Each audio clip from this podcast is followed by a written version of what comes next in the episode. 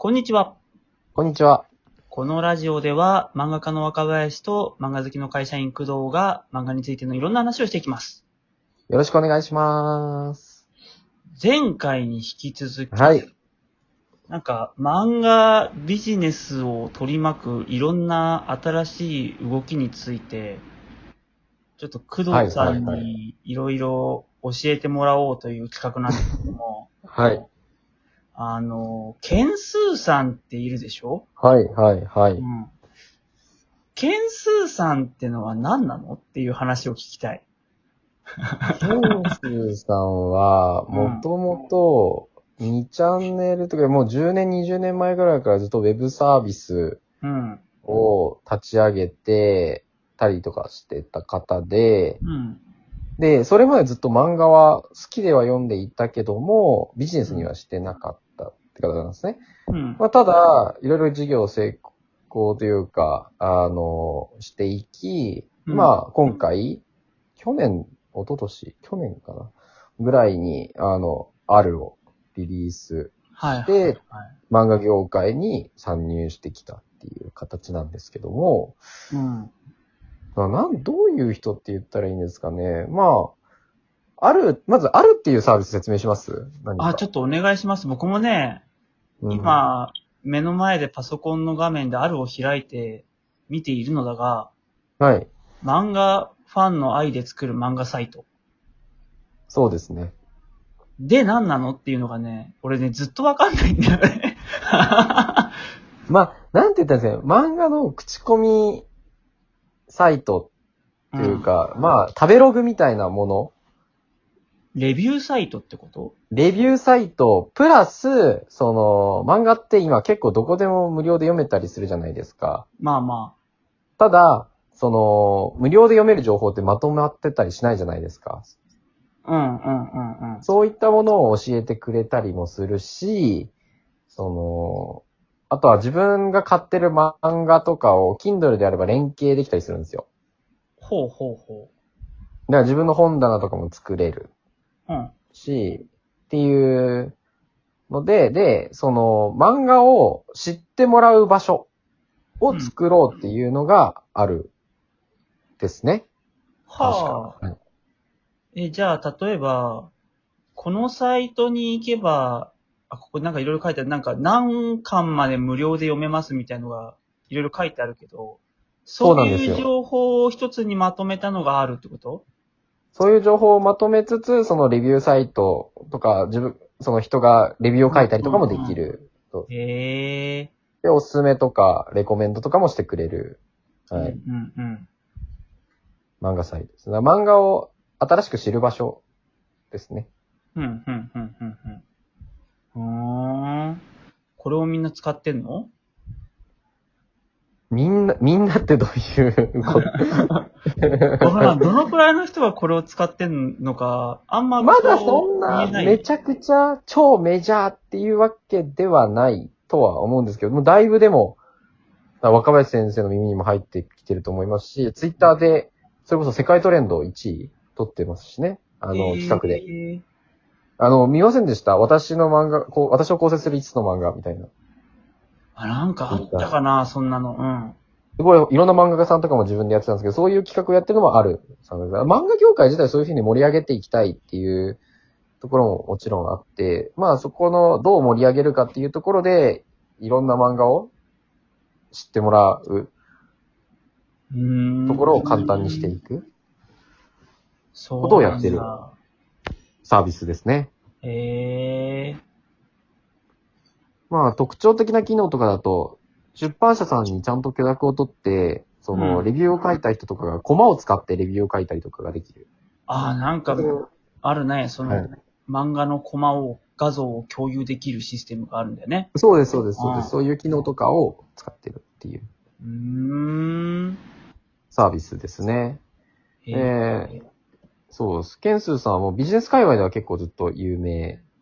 で、いろんなウェブサービスを立ち上げたりとかされてる、運営したりしてるんで。へえ。え、これでどうやって幸せかな子を探したらいいんだ？あ、検索のとこありませんかね？ある。多分アプリの方が使いやすいと思うんですけど。出た。まあ、もともと、うん。春を思いついたのっていうか、作ったのが、漫画村事件あったじゃないですか。あった。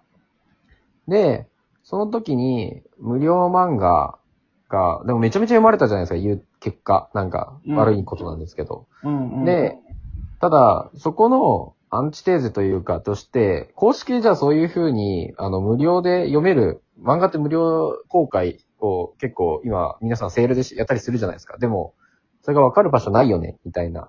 なるほことになど。って、意外とだってジャンププラスさん行けば、あの、ジャンププラスで連載されてる作品が無料で読めたりするわけじゃないですか。うんうんでもそれってジャンププラスを使ってない人からしたらわからないじゃないですか。うん。うん。っていうのがあって、漫画ビレッジかな？その漫画村のアンチテートとして漫画ビレッジっていうサービスをすちっちゃく作ったんですよ。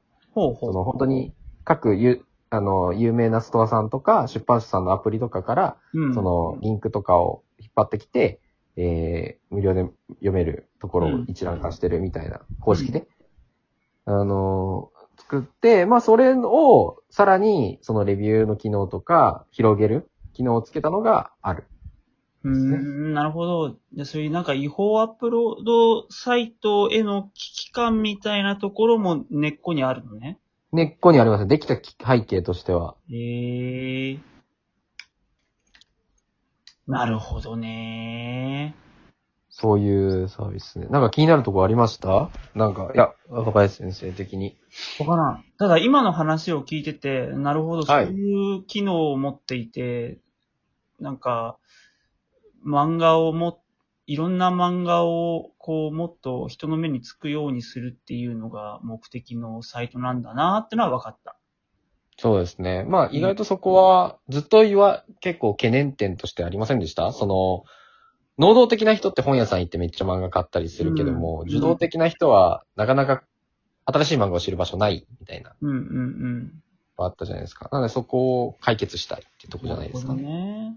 まあでも、なかなか、ここに来て、漫画についてもっと、こう、出会いたいとか、知りたいとかっていう人は結構能動的な人だよね、多分ね。いや、そうなんですよ。で、多分、その能動的な人をじゃあ集めて、うん。その発信させるを簡単にしてると思ってるんですよね。その能動的な人あーの。なるほどね。結局今までね、そう、能動的な人はめちゃめちゃ、まあ言う、まあ結構いた、いるじゃないですか。うんでも、そういう人たちって別に発信はしないじゃないですか。うんうんうん。そこを、えー、あるだったらそのコマ機能とか、うん。まあ言ったようなその、私の構成する5つの漫画とかも企画とかも多分そこに近いと、あの、繋がってくると思うんですけど、うん。そういうのを能動的な人たちに使ってもらったりとかやって、その受動的な人に漫画を届けるみたいうーん。なるほどね。な。多分、各国道の個人的な見解ですっていうやつですね。あはいーなんか、あれだね。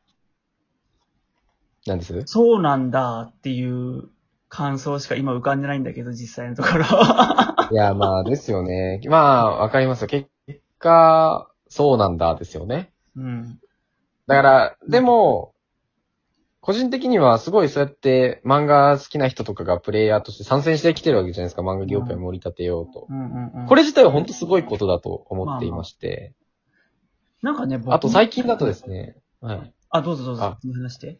いいですか？最近だと、あの、その新しいところで言うと、あの、東京のめちゃめちゃ有名な大学の研究室出身のプロエンジニアの子たちが、まだ若いんですけど、そのうん自動翻訳、はあ、はあ、はあ、はあ。AI でやりますっていうので、この前プレスリリースで5000万ぐらいかな資金調達して立ち上げたっていう。へえ、すごいね。でもそれも結局、その人たちって多分他に漫画以外のビジネスも全然できるし、うん。多分そっちの方がお金にやりやすいものって多分いっぱいあると思うんですけど、うん好。きだから漫画を選んでるんですよ。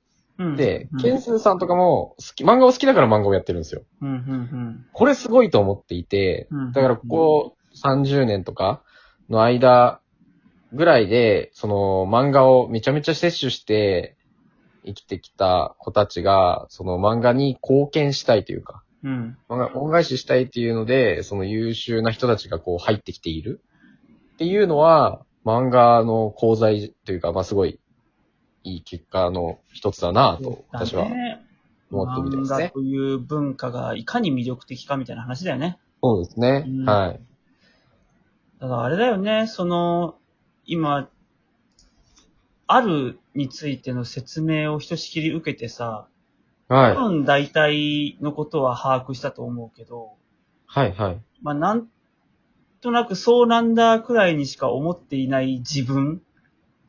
うん。俺はこんなにピンときてなくて大丈夫なんだろうかっていう不安がね、今あるの。あるだけになんかさ、多分だけど、工藤さんからするとさ、はい。若林さんこんな画期的なシステムなのに、なんでピンときてないんですかぐらいな感じでしょ、きっと。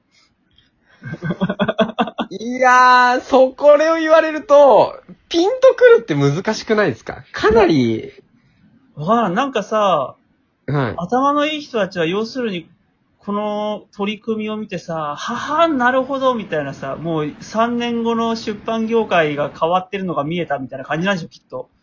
いや、えいや、ぶっちゃけて言うと、うんそこまでは、うんピン、どれも難しい道ですよ。茨の道だと思ってます。どれもあ。そうなの？